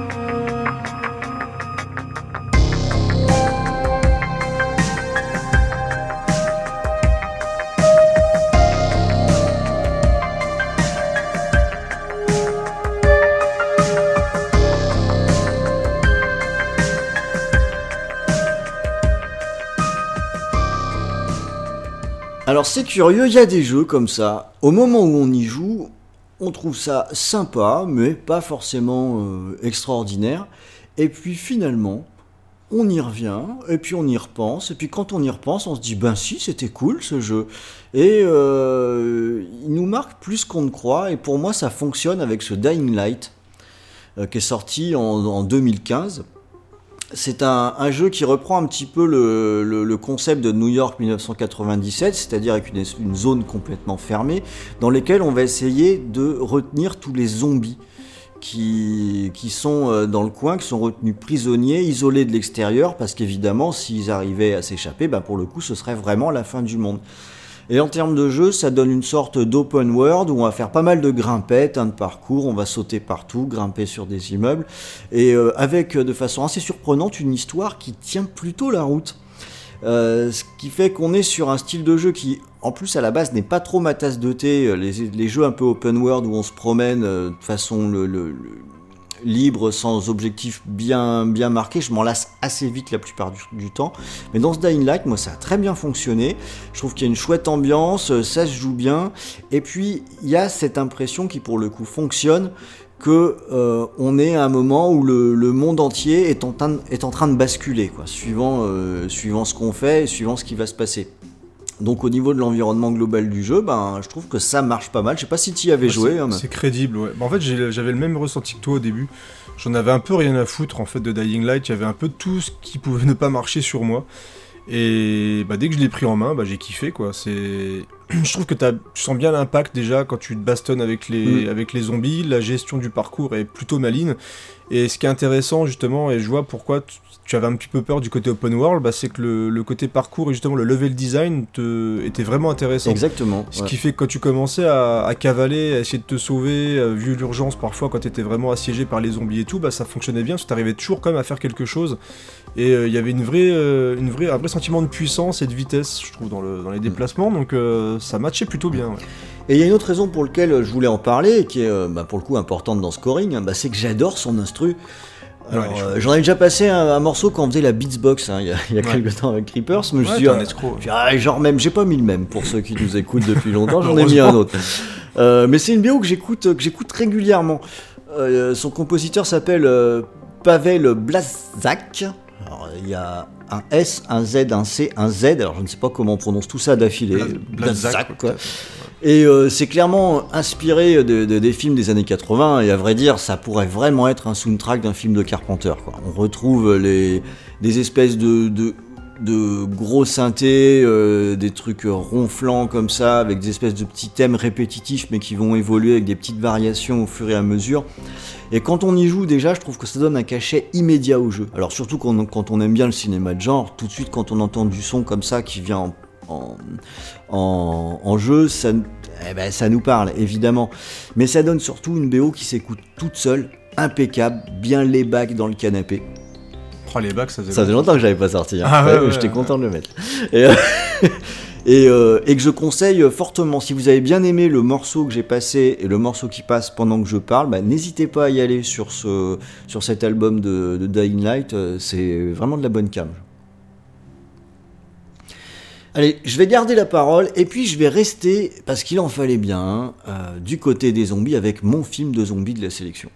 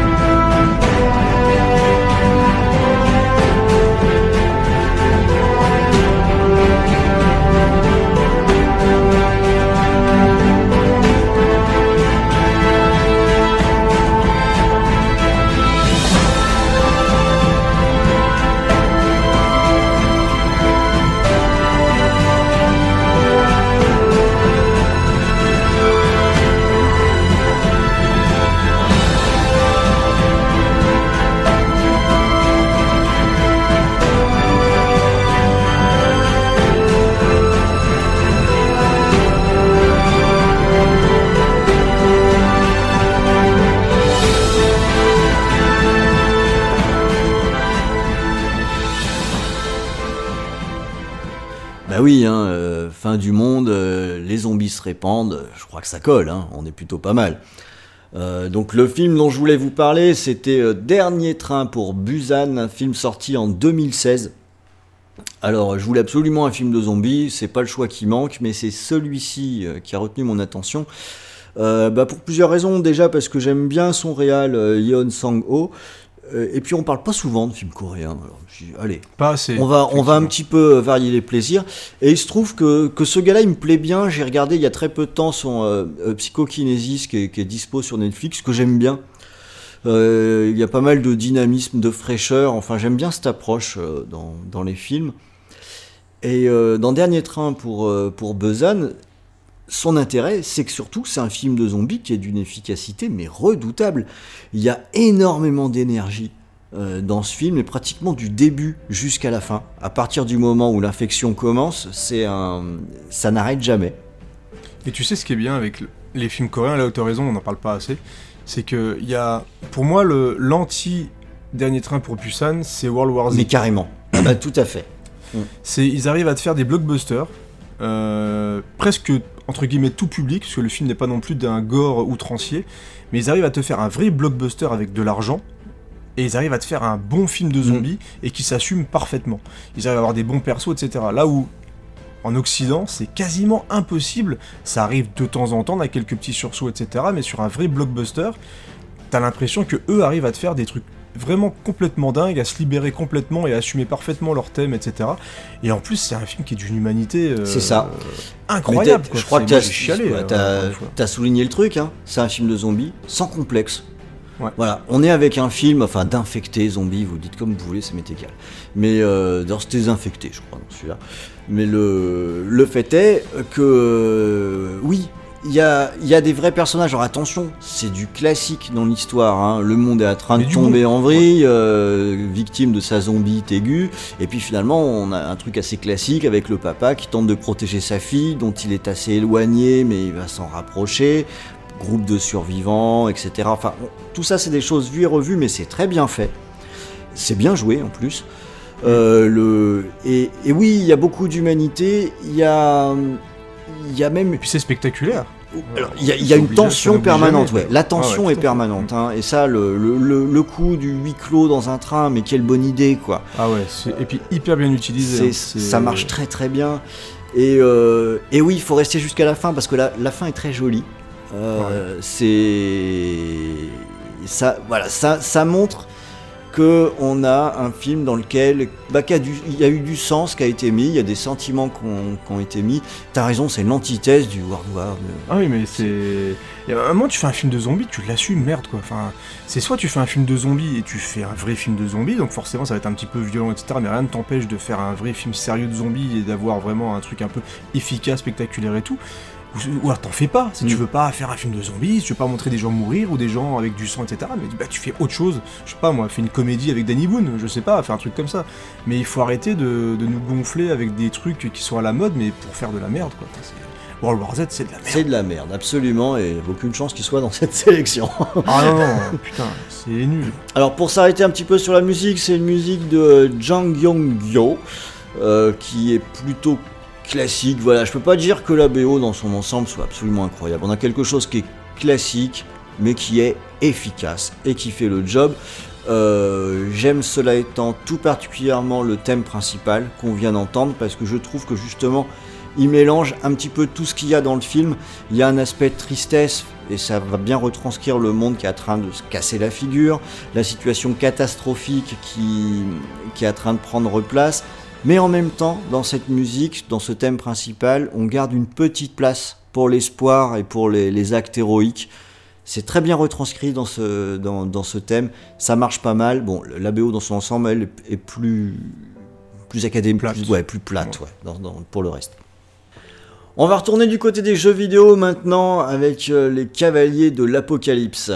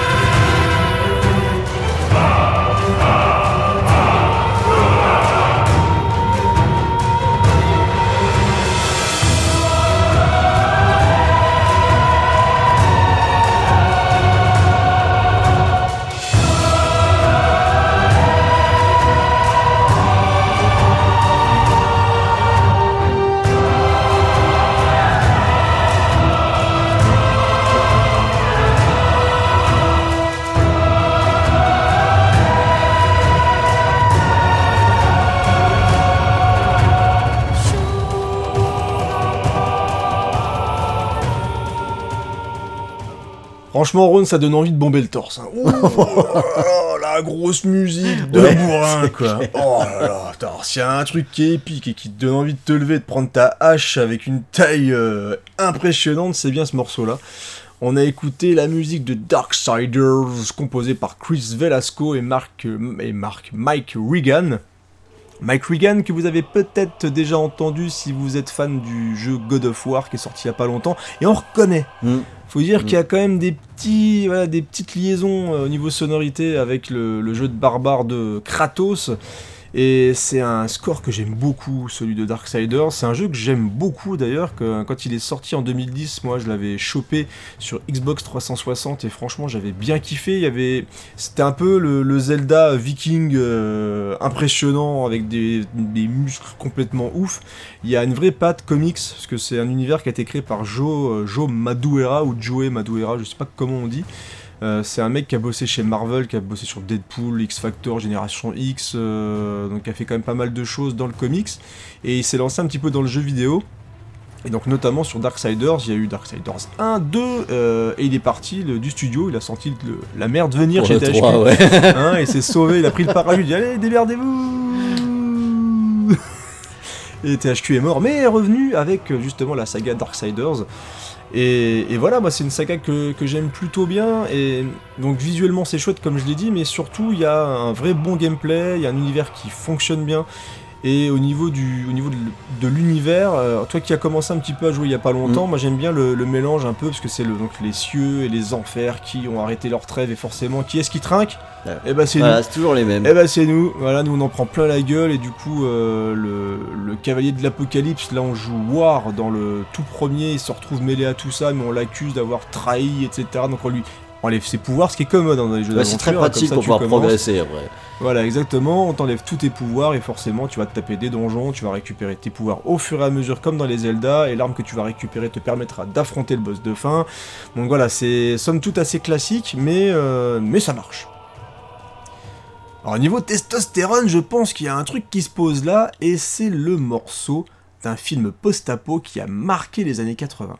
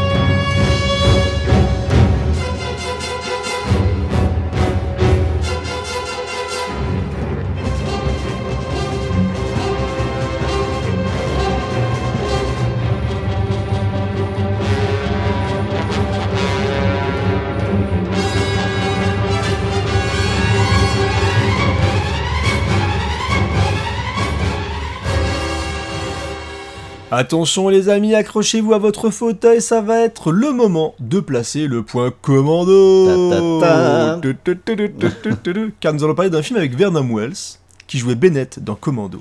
C'est Mad Max 2. Oh là là, George Miller, oh, George Miller, je Oui, t'aime. George. Miller, je t'aime. Et Mad Max 2, c'est tellement bien. Ah, ça a lancé tellement de films post-apo italiens. Ouais. Rien que pour Ah, ça. c'est ça, c'est Oh vraiment la graine séminale. Quoi. Ah ouais, c'était juste magique et magnifique. Ça a été copié dans tous les sens. Même en France, hein, rappelez-vous, on a eu un film avec Johnny Hallyday. Terminus. C'est un peu euh, voilà, post-apo en France et tout. On est vraiment trop bons. Il- Nous aussi. Ah, il a eu les cheveux blancs, là, enfin blond peroxydé. Ah, c'est tellement la classe le post-apo. On peut tout oser. On peut tout oser, on peut s'habiller avec trois fois rien, on peut fabriquer des voitures avec que dalle. Euh, C'est-à-dire c'était vraiment une des grosses particularités des films italiens. On en parlera peut-être plus tard, on sait pas, on sait pas. Suspense. Mais en tout cas voilà, Mad Max 2 c'est euh, la suite de Mad Max 1 et ça c'est incroyable. Je tenais absolument à vous le préciser parce qu'on ne le dit pas assez souvent. Pourtant, mais c'est vachement Non, différent, cela étant de Mad Max. C'est ouais, c'est vraiment vraiment différent. En fait, ce qui est bien avec les Mad Max, t'as quasiment l'impression que chaque Mad Max est indépendant C'est clair. et c'est une sorte de légende racontée. Enfin bref, c'est assez fou. Et Mad Max 2, bah c'est euh, les potards sont poussés au maximum et on a des scènes d'action tarées et, euh, et on a une mise en scène de dingo quoi. On a des scènes d'action de dingue, on a des poursuites ahurissantes, de la tôle froissée dans tous les sens et on a un Mel Gibson mais ultra charismatique. C'est euh, c'est un grand film, c'est un chef-d'œuvre, c'est un film culte, voilà que Mm. tu peux regarder très très facilement encore maintenant, qui est disponible dans plein de supports différents. Et donc la musique est composée par Brian May. Et c'est euh, une musique que je trouve ultra efficace. Et euh, alors ce qui est intéressant par rapport au post-apo, c'est qu'en plus je trouve pas forcément que ça correspond au post-apo italien du tout, Euh, parce que les post-apo italiens ont un peu leur style à eux hein, au niveau musical. Donc, mais c'est un peu le cas de beaucoup de films bis italiens d'ailleurs. Mais Mad Max 2, franchement, on ne pouvait pas. C'était impossible de faire une émission post-apo sans au moins diffuser du Mad Max. Alors, forcément, j'hésitais avec Mad Max Fury Road, qui est un des meilleurs films sortis euh, ces dernières années. Qui est, voilà, mais euh, je peux quand même en parler un petit peu. Mais Mad Max 2, c'est un petit peu pour moi le, le post-apo qui a véritablement lancé le post-apo. Ouais, qui a inventé pratiquement. Voilà. C'est vraiment là-dedans qu'on a le tout. On a les, les gangs de bikers, on a le cuir, on a les voitures customisées, euh, on a les déserts, les carrières, on a, on a la violence, on a la guerre pour le pétrole, etc. Les gens maltraités, euh, l'ultra-violence, tout ça. Enfin voilà, tout, euh, tout vraiment est dans Mad Max 2. Et ça a donné, mais du coup, bah, plein de choses magnifiques qu'on peut regarder en boucle avec des bières et des pizzas et qui font tout le sel de VHS et canapé, quoi. Enfin voilà, ça fait partie de ces films sans qui bah, voilà, VHS et canapé, je pense, n'existerait peut-être pas. C'est possible. Eh oui. Voilà, voilà. En tout cas, on a déclaré notre flamme à Mad Max Ouais, 2 et on va pour- aller vers. Pour la petite anecdote quand même, parce en, 82, en 82, j'avais donc euh, 9 ans, et il y avait des bandes annonces de Mad Max 2, et euh, à 9 ans, c'était une espèce de fantasme absolu de voir ah les ouais, bandes annonces, mais- parce que je, je pense que c'était interdit au moins de 18 ans ou moins de 16 ans, un truc comme parce ça. que le, le- le premier avait été interdit dans Et- beaucoup de pays d'ailleurs. Et je, ça m'a marqué dans ma petite tête de gamin parce que j'ai vu, j'entendais parler de Mad Max 2 et t'avais genre des reportages sur euh, euh, TF1 ou euh, Antenne 2 qui, qui entre guillemets dénonçaient l'ultra-violence du film. Alors t'imagines, quand t'es gamin, on te parle d'un truc ultra-violent, t'as pas le droit de le voir, mais le peu d'extraits que tu vois, c'est des voitures qui vont à fond avec des mecs qui ont des euh, masses d'armes. Oh, Tu fais Oh Moi, ça a été un fantasme pendant très longtemps, et dès, que- dès que Ah, j'ai eu la c'est- possibilité, évidemment, je l'ai C'est regardé. le cuir. euh, C'est le cuir. Ah, euh, ouais, quoi. Déjà à 9 ans, le cuir, Ron, voilà. c'est- Les, les, les boules rouges dans la bouche, les gens maltraités, fouettés. Voilà, c'était. Tout est dit. Allez, on passe euh, sur une œuvre. Cette fois, c'est une série télé japonaise qui a un petit peu fait parler d'elle aussi en France. Hein.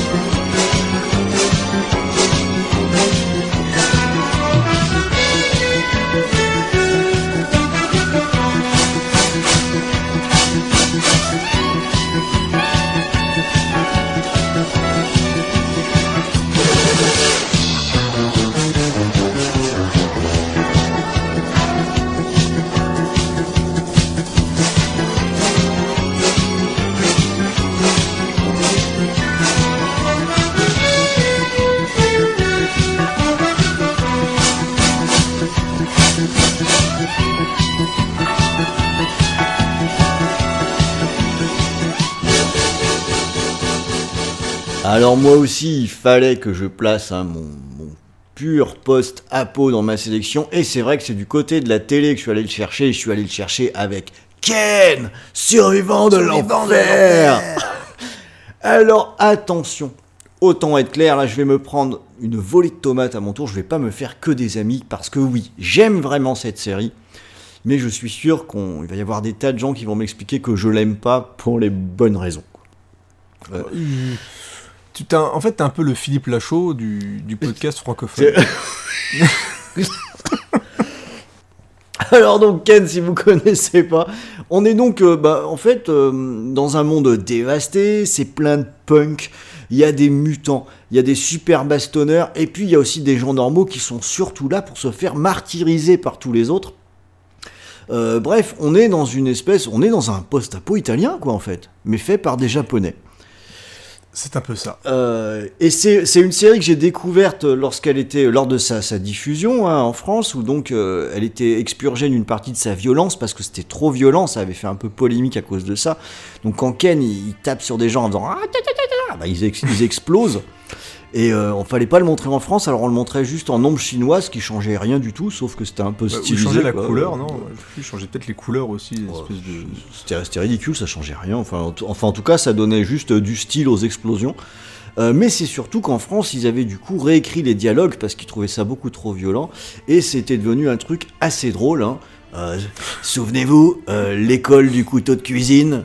Euh, Ah ouais, couteau de cuisine, ah, couteau de salle à manger. le méchant euh, Raoul, euh, les, les, les, les punks qui parlent comme ça, rêve-je, que vois-je? Voilà, c'était devenu un truc complètement, enfin con comme la lune, je dois dire. Et tu sais, Ron, Ouais. les temps comme les œufs sont Avec- durs. Ah, C'était les mêmes qui faisaient Nicky Larson en fait, ils s'amusaient comme Ah des ouais. fous. Eux ils Oh, s'amusaient, mais, mais le truc c'est que moi ils m'amusaient aussi. C'est-à-dire que moi j'aime bien ça dans Ken le survivant. Pour moi du coup ça fait de ce dessin animé vraiment l'équivalent du nanar post-apo italien. Ce- Oh là là, on va se le, film qui a mal digéré Mad Max 2, parce qu'il faut pas déconner, euh, les punks avec des crêtes, ça, c'est c'est les, les- les espèces d'armures, c'est vraiment ce qu'on voit dans les films italiens. Et avec en plus les dialogues complètement hauts de la VF, ça devient franchement drôle. Et il y a rien à faire, moi ça m'amuse et ça me plaît. Heureusement, plus tard, j'ai découvert ce que c'était que le vrai Ken le survivant. Euh, Avec le film avec, de Gary oui, avec un OAV, un truc comme ça, j'ai regardé. Et là, j'ai découvert, à ma grande stupéfaction, un truc super sérieux. Et j'ai trouvé ça d'un ennui. Donc, euh, c'est à ce moment-là, quand je viens de dire que j'ai trouvé ça d'un ennui terrible, que vous allez lancer vos tomates, normalement, si vous êtes amateur de la série. tu c'est pour ça que je te dis que peu le Philippe Lachaud de- du podcast, parce que c'est c'est ce qu'a voulu faire Philippe Lachaud. Enfin, le film n'est pas sorti, mais avec son Nicky Larson, c'est qu'il a repris la version avec les doublages à la con, etc. Et voilà, donc on verra ce que ça va donner. Mais euh, t'avais vu le film avec Gary Daniels, Ken le survivant ou pas? Alors, je- il me semble, mais je suis même pas très sûr. J'ai un vague C'est souvenir hein. d'avoir une VHS qui a Ah, c'est- traîné c'est avec très ça. très nul quand même. Ah, c'est vraiment très mauvais. Là, niveau film, filmé dans une carrière de 20 mètres carrés, euh, ça se pose là. quoi. Mais euh, bon, voilà, moi je, je suis pour la version euh, française un peu débile, mais surtout parce que je trouve que la vraie version, bah en fait, euh, elle, est- Ça te fait elle chier. fait chier quoi. On va repartir maintenant vers quelque chose de plus sérieux, enfin plus sérieux, je sais pas trop, mais en tout cas c'est du Made in France pour terminer.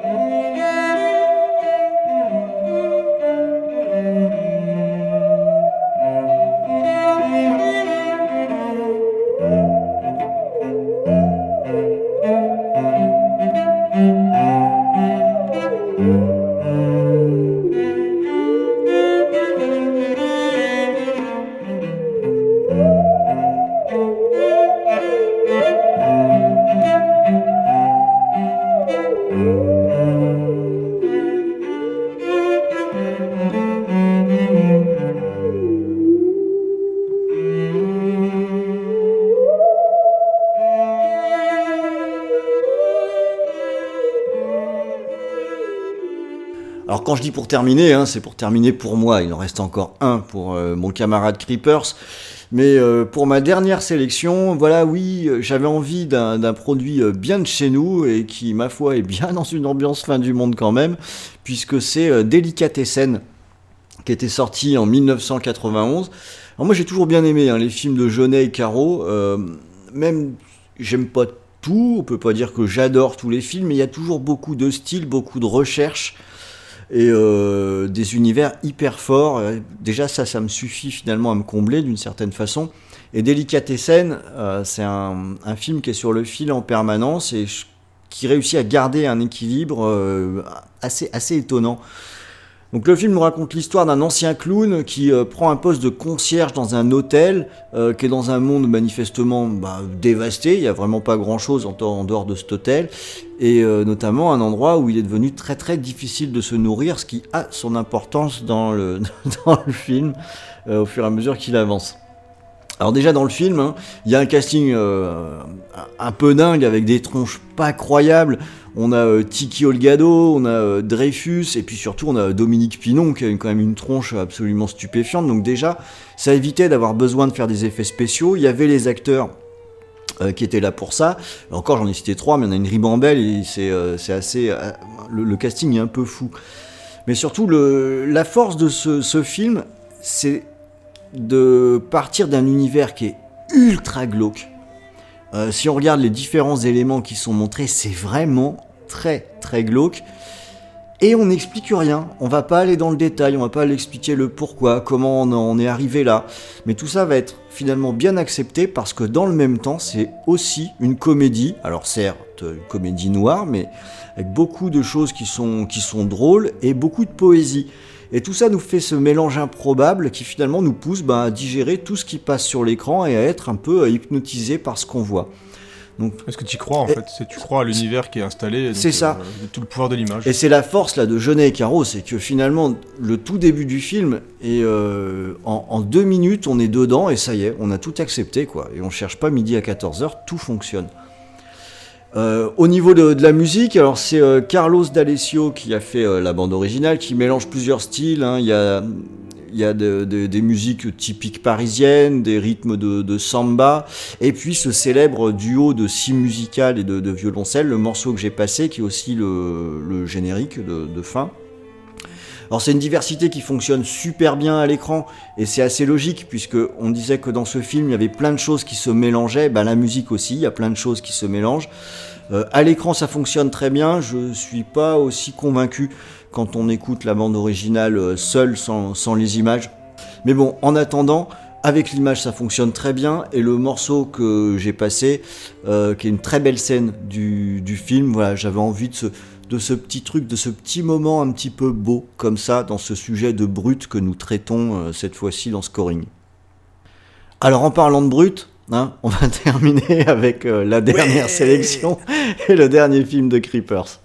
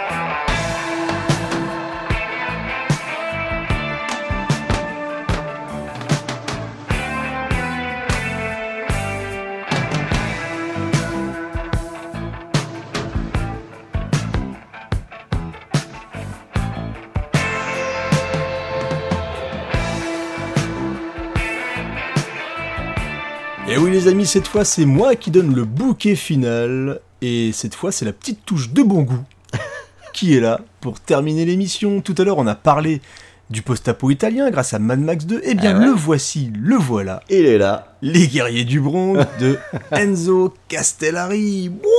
Waouh Moi j'aime bien le film. J'aime bien, bien, bien, bien, bien ce film. Et euh, ça va me permettre de rendre hommage euh, à Dominique, le patron de Nanarland. Je sais que tu nous écoutes et c'est grâce à toi que je me suis lancé dans le film post-apocalyptique italien.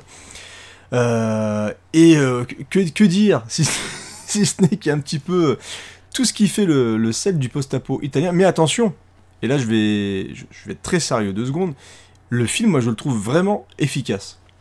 Et c'est un peu la force de Enzo Castellari, alors pas dans tous ses films, hein, euh, voilà, je vous vois déjà venir avec vos gros sabots, hein, La mort au large, je, je sais très bien que le film de requin de Castellari, il est quand même pas aussi incroyable que ça, il a fait quand même beaucoup, euh, beaucoup de films un petit peu chelous, mais euh, Les Guerriers du Bronx, pour moi, c'est un, un bon film de, de faiseur, quoi. C'est rythmé, c'est carré, il y a des scènes complètement, complètement pétées. Il y a Marc Grégory. C'est Marc ce que, c'est ce que Grégory. j'allais dire. Imaginons à un moment donné un autre casting. Euh, Castellari, il est, il est pas mauvais quoi. Ah non, pas du tout. C'est euh, c'est correctement euh, réalisé. Bon là après le, le casting apporte un petit cachet supplémentaire pour les guerriers du Bronx. Ah, puis je veux dire, Castellari, il a fait ses preuves quand même avant. Je dirais, Il a commencé dans le, dans le western. Il a fait quand même des polar hardball qui sont quand même assez cool. Il a fait quand même des, des films qui sont véritablement efficaces. Il avait fait Inglorious Bastard, donc c'est le film qui a inspiré le, le Tarantino, qui est un vrai bon film de guerre. Enfin voilà, c'est quand même un bon réalisateur qui savait prendre différents genres et qui te faisait vraiment des bobines bis ultra efficaces, qui, qui te divertissaient quoi. C'est vraiment du bon divertissement euh, populaire. Et les guerriers du Bronx, et bah c'est bah, c'est un, univers post-apocalyptique. Et il y a un petit côté New York 97 quand même, euh, hein, Ah, ouais. un, un tout un- petit peu. Un euh, petit côté Warriors aussi. Ouais, un euh, petit- en fait voilà, c'est comme si tu prenais Warriors et euh, Ouais. New York 97 que tu mélangeais le tout avec des bikers qui doivent protéger la fille du président et qui est coincée dans un endroit un petit peu pas terrible qui s'appelle le Bronx et elle est recherchée par euh, différentes différents gangs et aussi par une espèce de truc euh, une espèce de pas de pas de secte mais je crois que c'est l'État qui la recherche pour la buter. Enfin bref, c'est un scénario qui est très complexe. Voilà, il faut vraiment bien il faut vraiment bien réfléchir. Mais euh, non, non, franchement, il y a, il y a tout le, le sel du post-apo italien avec les, les mecs qui ont des casques de moto sur la tête, euh, il y a des, des voitures trafiquées, il y a des motos, il y a du cuir, euh, voilà, c'est. C'est vraiment complètement taré, ça va à 100 à l'heure, hein, franchement on s'ennuie pas, il y a toujours des, des rebondissements, il y a plein de scènes de baston improbables, et il y a une belle petite musique de Walter euh, Rizzati. Mine de rien, euh, en plus j'ai fait un post il y a pas longtemps sur euh, Twitter indiquant que c'est qui était génial dans les films italiens euh, de l'époque, c'est qu'on avait souvent des bandes originales qui correspondaient pas forcément avec le- ce qu'on pouvait s'attendre. Mm, là, je trouve que c'est très funky en fait euh, comme musique. Je trouve qu'elle est hyper entraînante et tout, alors que logiquement dans des films euh, comme ça post-apo, tu attends un truc assez lourd, Un peu pesant. ouais. un peu pesant, ou alors un truc un peu plus brutal, un petit peu plus épique, tu vois, un peu comme tu vois dans Mad Max 2 justement, qui est beaucoup plus énergique, qui est plus rentre dans l'art, qui veut vraiment te faire comprendre qu'il y a du danger, qu'il y a de la pression et tout. Là, on a quand même une musique un peu funky comme ça, où limite t'as t'as envie de taper du pied par terre avec ton gang de bikers, tu vois. Ah, de en chemise à paillettes. euh, voilà, exactement. Donc il y a un petit décalage qui, qui marche bien, et en plus, la, la BO vraiment globale est plutôt euh, intéressante. Moi, j'ai le vinyle. euh, à la maison. J'ai aussi le. attends, du coup, j'ai un trou de mémoire avec aussi un film post-apo italien de d'Enzo Castellari, euh, Les Nouveaux Barbares, qui, qui vaut aussi son pesant de cacahuètes. Euh, alors, la musique est un petit peu moins bien, mais le film est quand même assez rigolo avec une scène de sodomie euh, particulièrement Ouais, tu improbable. l'avais déjà raconté, Ouais, celle-ci, c'est- elle t'a marqué. Elle est... Ah ouais, c'était, je Ouais. m'attendais pas du tout. je m'attendais pas du tout à ça. Mais voilà, Les Guerriers du Bronx, si vous ne l'avez jamais vu, je ne peux que vous conseiller. C'est vraiment typiquement le bon client pour la soirée pizza bière avec un pote. Bah oui, parce que c'est fini, Ron. Bah oui, Elle ça devait bien arriver. Après, j'ai comme l'impression, je soupçonne qu'on a été pas mal bavard. Oh putain, oui. Et, et je, je soupçonne comme ça, là, à vue de nez, que ça va faire un scoring un petit peu costaud quand même sur, euh, sur cette fin du monde. Mais c'est comme ça, on avait envie de parler, on avait envie comme ça, on parle du fin de, de fin du monde, mais nous on parle de film, on parle de musique, voilà, c'est le monde nouveau. qu'on vous Et propose. puis la, puis la fin du monde, on n'a pas envie que ça se termine tout de suite. Mm. Donc on veut vous laisser savourer un petit peu. Et quoi de mieux que quand même une bonne tripotée de bande originale de ouf pour accompagner ce, cette année 2019 qui, qui sent bon. Qui sent bon ou pas? Je- Oui, qui, hein, qui sent Qui sent? Passe très bon en fait. Qui, elle qui sent. sent elle particulièrement Zarbi. Donc, euh, mais on est là pour vous donner du bonheur et du plaisir. Donc j'espère que vous avez passé quand même un agréable moment. Je pense que ça va durer effectivement un certain temps. On a été bavard parce qu'on avait envie de commencer 2019 avec Armageddon. Tu vois on voulait, Sur bonne base. on voulait parler de, de grands films. Voilà, c'est c'est quand même des films qui ont marqué l'histoire du cinéma. Armageddon, euh, Les Guerriers du Bronx, c'est des choses qui, qui vont rester. Voilà. Allez, il nous reste plus qu'à vous dire euh, à la prochaine émission de Scoring. Entre temps, il y aura une émission, une grosse émission VHS. Comme Oui. d'habitude, des petits modules, euh, c'est alloué aussi. On n'a pas le sujet du prochain Scoring. Maintenant, on est à la cool. hein. Le sujet, on le sortira dans les temps. On arrive même à être à peu près régulier, Creepers, dis donc. Absolument. C'est vraiment l'émission euh, la plus régulière actuellement. parce qu'on était parti à fond en septembre-octobre. Et là, on a un petit peu réduit parce qu'il faut qu'on se repose. Mais là, on a vraiment des belles choses qui sont quand même dans les cartons. Donc, je suis même prêt à dire au mois prochain pour euh, le prochain Scoring. Et puis donc, euh, bah, écoutez, euh, soyez gentils pour 2019. Salut